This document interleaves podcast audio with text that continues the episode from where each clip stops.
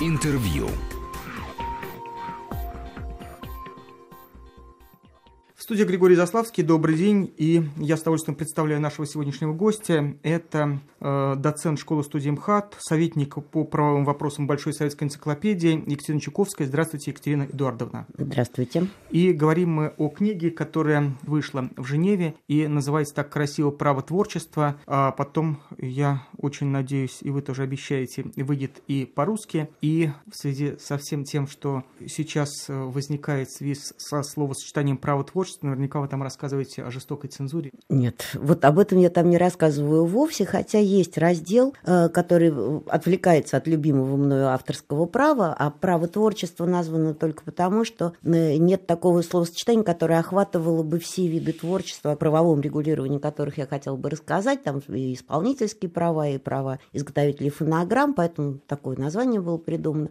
Ну и кроме авторского права и смежных прав, э, я там говорю о том, какие могут быть еще ограничения. Ну, например, некоторые запреты демонстрации курения табака. А есть где-нибудь более жесткие, чем у нас? Потому что, насколько я понимаю, у нас обязательно только предупреждение о том, что э, такие сцены могут демонстрироваться или демонстрируются, и что курение при этом вредно для здоровья. И ну, то, закон что более в... строго формулирует, mm. потому что это ведь не наше изобретение, это в силу некоторых международных обязательств на международном уровне. Раньше эти запреты или ограничения появились. У нас запрещено запрещено это демонстрировать вновь создаваемых произведениях, и в фильмах, и в других, и в театральных постановках. А в отношении тех, которые уже были сняты, естественно, там первые, когда только вышла эта норма, все говорили, что а что мы будем делать с Шерлоком Холмсом, который курит, что мы будем делать с Волком из «Ну, погоди». Перемонтировать, переснимать, конечно, не будут, но вот это предупреждение есть. А в международных конвенциях там более строгие запреты, ну, например, что никогда положительный герой не может э, там либо намекать на то, что он употребляет какие-то веселящие вещества или там успокаивающие. И время от времени такие запреты, они возникают. Но это не цензура, это, в общем,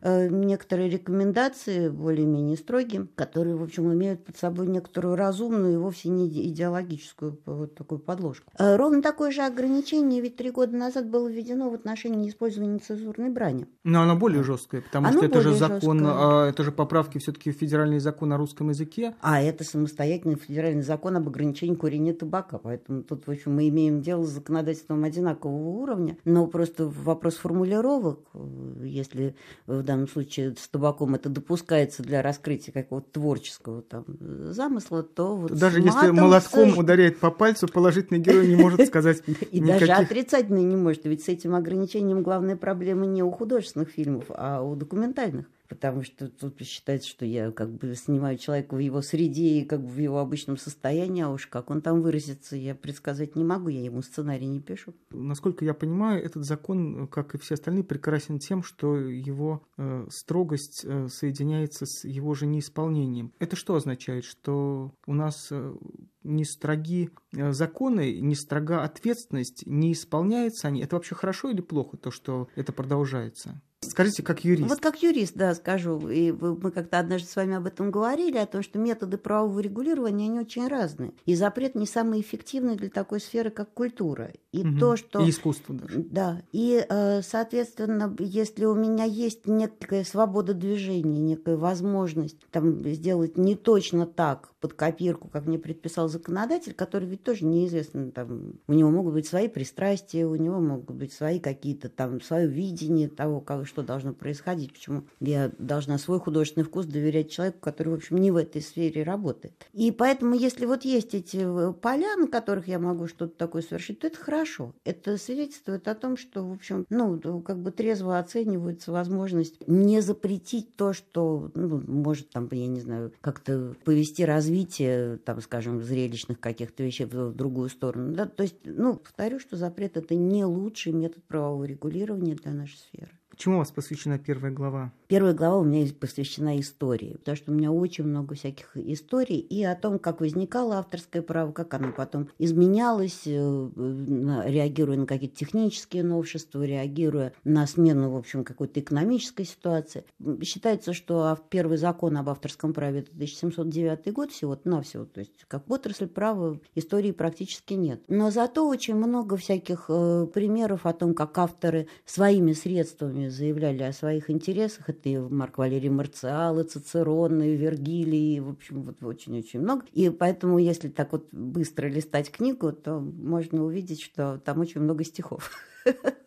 И в том числе про авторское право. Ой, а расскажите мне, я уж воспользуюсь э, встречей с вами с тем, чтобы задать вопросы, которые э, по-настоящему интересны. Недавно услышал о том, что Франция и не только Франция, каких-то авторов э, относит к числу национальной собственности или национального достояния, что позволяет собирать процент и спустя вот этот вот 70-летний срок после смерти автора. Mm-hmm. И вот сейчас они продлили э, права на экзипери, хотя 70 лет уже 44. вроде прошло.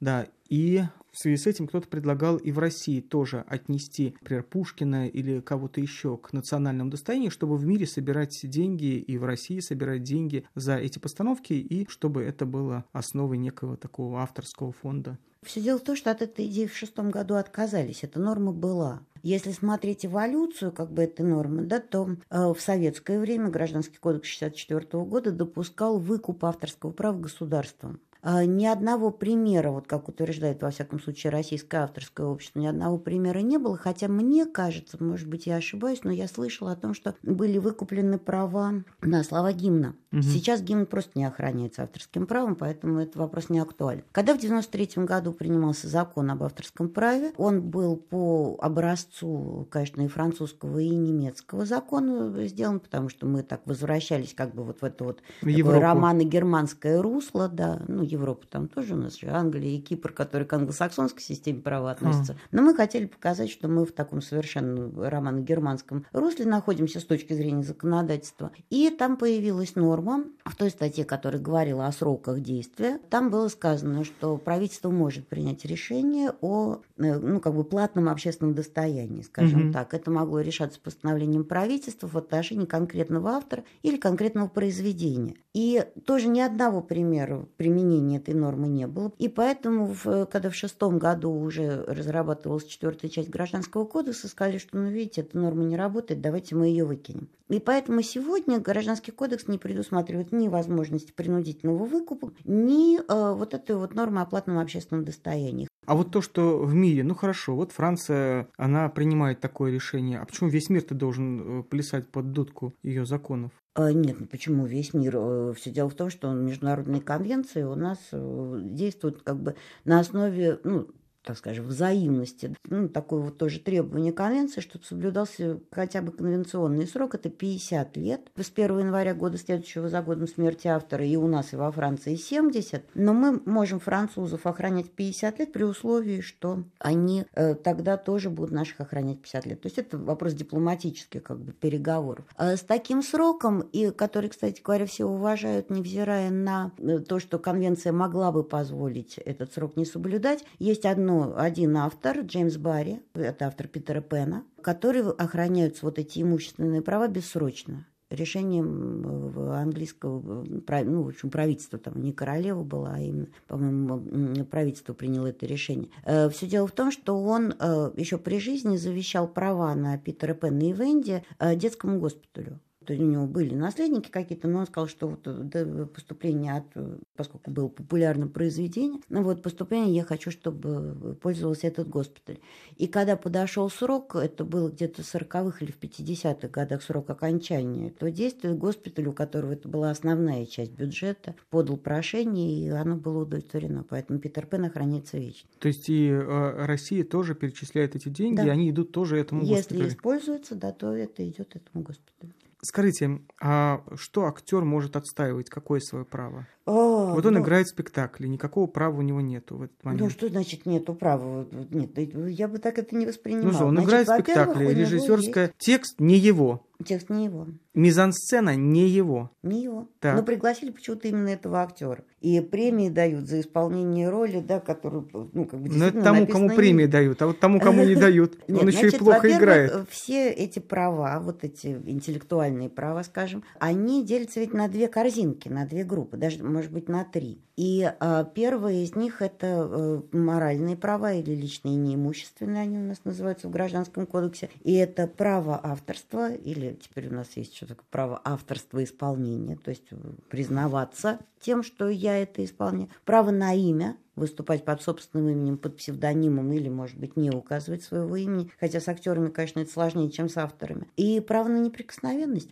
право на защиту своего исполнения от искажения. Да, предположим, исполнение было записано, и как-то обработана эта запись, и выложена, вот актер этому может сопротивляться. Среди э, имущественных прав, то есть вот тех, э, которые уже приносят не только славу, но и деньги, там, конечно, в отношении и э, театрально-зрелищных постановок, и аудиовизуальных произведений, там есть э, определенные проблемы, потому что считается, что как только заключается договор на участие в этой постановке, то все права автоматически переходят продюсеру. А, до 2008 года у нас, например, не было служебных исполнений, теперь они появились. То есть, если актер находится в штате, то тоже вопросы, которые связаны с использованием того, что он создал, они регулируются как бы один раз и навсегда. Другое дело, что служебное исполнение выгоднее, может быть, чем обычные контракты, потому что он может добиться э, выплаты по спектакльному вознаграждения. Но просто актеры не пользуются этим. Понимаете, вот они как бы на ранней стадии, когда заключается трудовой договор, когда еще ничего не сделано, ничего не создано, они по незнанию, из какой-то ложной скромности, разные могут быть варианты, это они не оговаривают эти вопросы. Ложная скромность актера, это, конечно, хорошее, да, это открытие, я бы сказал, в психологии творчества. Меня берут на работу, я хочу понравиться, а не вытаскивать себе какие-то дополнительные копейки, может быть. Может, такая психология, не знаю. А режиссерское право, оно у нас сейчас в процессе обсуждения, и даже, или оно Очень даже давно. ни одного слушания не прошло, потому что, Насколько я знаю, э, ну, нет. вы помните, да, вот в Госдуме э, была дискуссия по этому поводу, и даже Евгений Каменькович Ильич пообещал э, сделать бюст бронзовый Валерия Фокина, Фокина да, если этот закон будет принят. И даже недавно я слышал, что бюст уже готов, угу. несмотря на то, Ждут что закон еще не, при, не, не ну, принят. Ну, вы знаете, э, мы, по-моему... шансы есть? С вами надеюсь, что нет. Почему? Вот, вот такая формулировка вас устроит. А, все Нет, дело она в том, что вызывает тут... новые вопросы. А почему? А, а, все дело в том, что а, ведь это не потому, что хотят обидеть режиссеров, да, а тоже потому, что существуют некоторые международные правила. Я понимаю, что там у России свой путь и так далее, и так далее, но существуют э, документы, принятые как бы давно и не нами, которые э, рекомендуют настойчиво, даже я бы сказала, что это не рекомендация имеет статус, называется этот документ «Принципы охраны драматических и музыкальных произведений». Приняты они были в 80-м году, в 1980-м, говорится, потому что Бернская конвенция 1886. Э, в 80-м году совместным решением секретариатов ЮНЕСКО и ВАИ АИС. И там совершенно однозначно сказано, что режиссеры должны приравнивать в своих правах к актерам. И на основе этих принципов э, ни в одной стране мира режиссер не признается автором, э, потому что все следуют как бы этим принципам. И я не думаю, что есть какая-то острая необходимость в том, чтобы взять и сломать как бы эту историю. А если Россия родина режиссерской профессии? Ну, может быть, тогда надо было об этом думать в предыдущих каких-то законах, ведь авторское право не начало регулироваться с 2008 года, да, первый. Ну, то есть там можно вспоминать указы 1828 года, высочайший указ, да, потом был очень хорошо разработанный закон 1911 года, э, режиссура уже была, в общем, в полный рост, законы советского времени, 1925, 28, гражданский кодекс 64 года.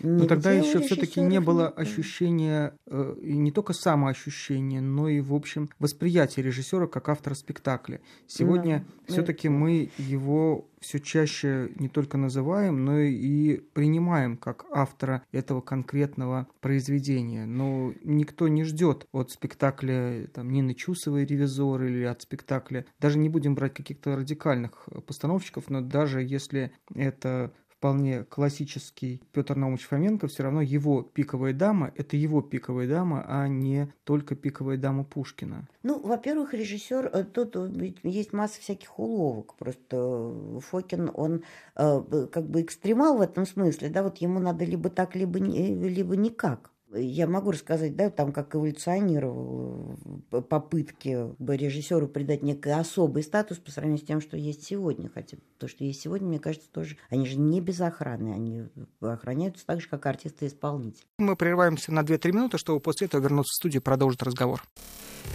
Интервью.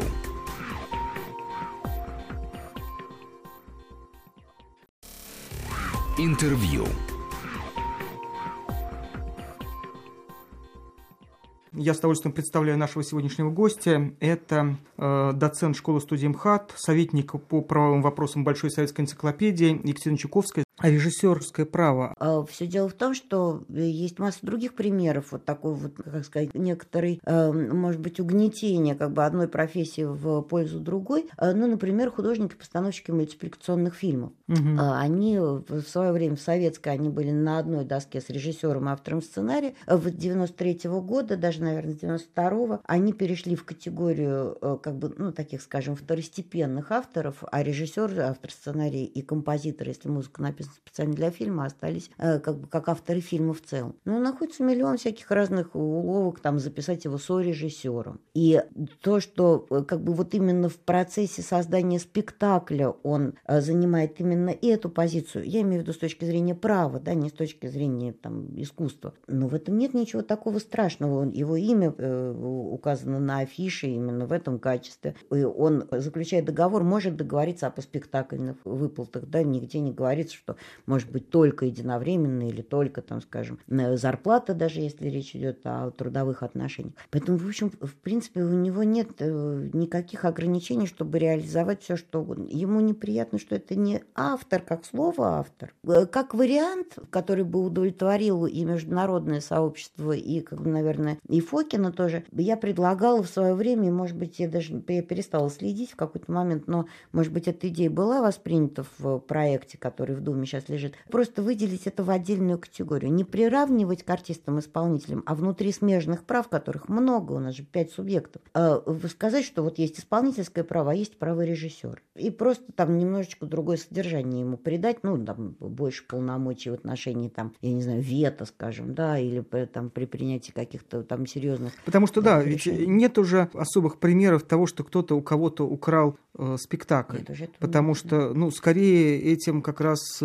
баловались в начале 20 века, причем те люди, кто выходил из э, лона художественного театра, в том числе Всеволод Мерхоль, ставил, как известно, спектакли по мизансценам Московского художественного театра. А опасность, э, когда режиссер ставит спектакль, уезжает из города, а театр по своему разумению и в связи э, со своими представлениями вводит, да, да. спектаклях, не меняя фамилию, вводит других исполнителей, меняет мизансцены, меняет, в общем-то, природу да, да. То есть всего это того, вот, что вот было придумано право на неприкосновенность, да, вот о это котором вот, да. говорится, да, но все дело в том, что тоже любопытно было бы посмотреть статистику, а сколько раз это делалось э, э как бы волюнтаристски, а не предлагалось сначала режиссеру приехать и сделать что-нибудь самому.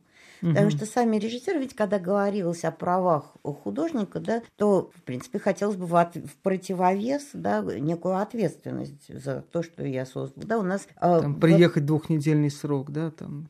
Ну, например, да, потому что среди всех авторов, вот если говорить об ответственности автора, да, там, я в данном спросится. случае не цензуру имею в виду, да, а ответственность за то, что он натворил. У нас есть только одна категория авторов, которые такую ответственность как бы законодательно имеют, это архитекторы. Это авторский надзор, это, причем в, интересно, что в Гражданском кодексе э, это право архитектора, а в законе об архитектурной деятельности это его обязанность. И если он эту обязанность не исполняет, то вплоть до уголовной ответственности, и мы знаем вот э, эти истории да, с да. упавшими куполами. А другие авторы от этой ответственности открещиваются. То есть они законодательно не обязаны, и, соответственно, дальше они, им как раз удобно, что создается такая ситуация, когда они в очередной раз имеют возможность произнестись о том, что их угнетают, совершенно не думая о том, что вообще-то предпринять минимальные усилия этой ситуации могло бы не случиться. В общем, вот это на самом деле здесь есть лукавство. Почему, собственно, я и говорю о том, что мне кажется, что было бы неразумным принимать такой закон. Да? Это не исправит ситуацию. Это моральное удовлетворение наверняка получит, но вот опять-таки как юрист мне бы было бы очень неприятно, если бы это пошло в разрез с общепризнанными принципами международного права. Ну вот вы сказали про авторский надзор в, в архитектуре, но общение с архитекторами убеждает меня в том, что даже в случае с уже реализованными постройками, когда кому-то на местах приходит в голову что-то переделать, если это не Москва, где, собственно, все архитекторы в основном и проживают, известные, а какой-нибудь совсем другой город на другом конце э, Российской Федерации, то владельцы зданий вполне вольны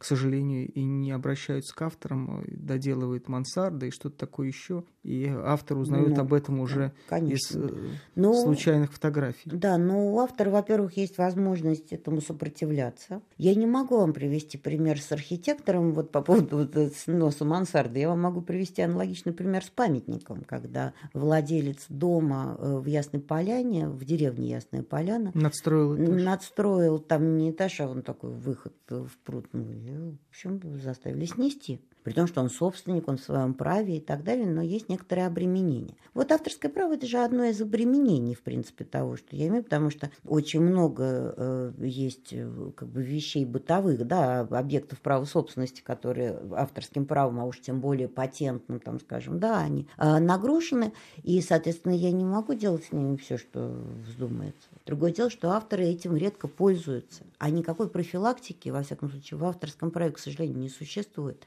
В общем, я просто к тому, чтобы режиссеры тоже от своих вот этих вот законотворческих усилий не испытывали лишних иллюзий. Никакой профилактики как не было, так и нет. Если кто-то захочет совершить правонарушение, он его совершит. Вопрос только, как автор потом отреагирует. Довольно часто авторы реагируют никак.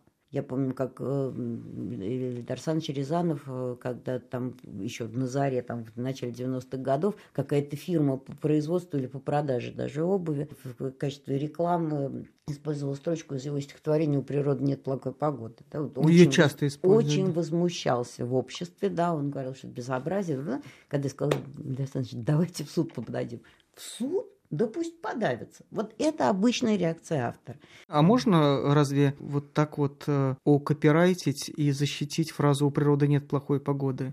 Только ну, на основании того, что она вошла э, в его стихотворение. Потому что, ну, как вы понимаете, мы наверняка произносили эту фразу, или другие люди ее до нас произносили «у природы нет плохой погоды». Вот у природы нет плохой погоды, каждая погода благодать, это уже Ильдар Рязанов. А просто у природы нет плохой погоды. Знаете, знаете это все равно, это все равно, что сказать, я вас любил, да. Ну, знаете, я вас любил, это все говорили до Пушкина тоже. А вот я вас любил, любовь еще быть может, это уже ну, Пушкин. Э, тут, в общем, фрагмент произведения охраняется как произведение в целом, а вот размер этого фрагмента, это, в общем, вопрос, ну, скорее, Тогда можно сказать, я.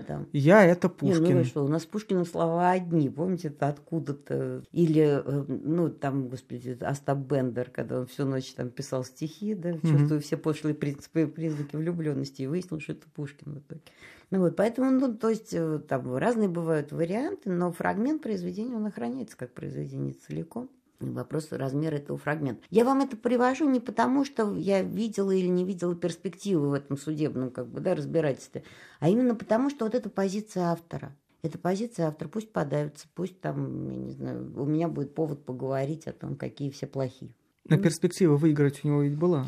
Была, я думаю, да. Но для этого надо было сначала подать исковое заявление, а он на этой стадии отказался. Нет, в случае с э, нарушением авторских прав я с вами согласен. Э, ну или не согла... я не, не уверен, что вас это возмущает. Я считаю, что, конечно, художник в мультипликации, он даже в некоторых случаях больше автор, чем э, автор, который написал сюжет, потому что никакого чебурашки без Шварцмана нет и не было и появился и, только в тот момент, да, да, когда он был нарисован этим художником, и то, что у нас единственным человеком, который получает дивиденды, является именно автор, выдающийся, безусловно, и замечательный Эдуард Успенский, это, мне кажется, не совсем справедливо. Ну, там решение нет, Шварцман что-то получает э, да? по решению, да, на последнего суда, там было признано, что он автор этого образа, и э, главное, что я не знала раньше, о том, что, оказывается, уши вот эти большие придумал Шварцман. Угу. В литературном произведении, во всяком том первом варианте, который вдохновлял Шварцмана на создание вот этой куклы, там ничего не было сказано, что это большие уши. Это придумал Шварцман.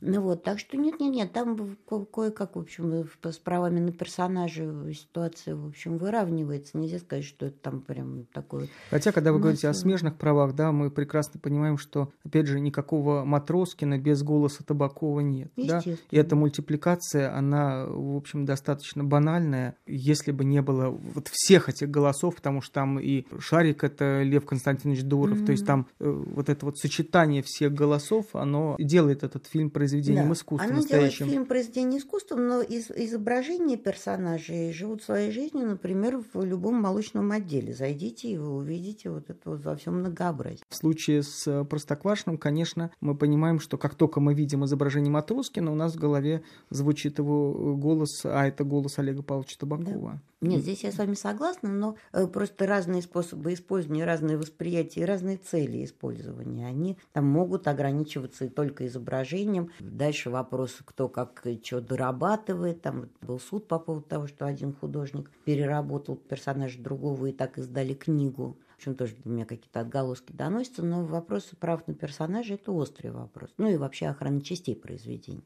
Потому что там не только персонажи, там вот и фрагменты, и, в общем, названия бывают. Спасибо, что пришли. Я напомню, что Екатерина Эдуардовна Чуковская, доцент школы-студии МХАТ, советник по правовым вопросам Большой советской энциклопедии, кандидат юридических наук, сегодня была гостем. Спасибо вам большое. Спасибо вам. Интервью.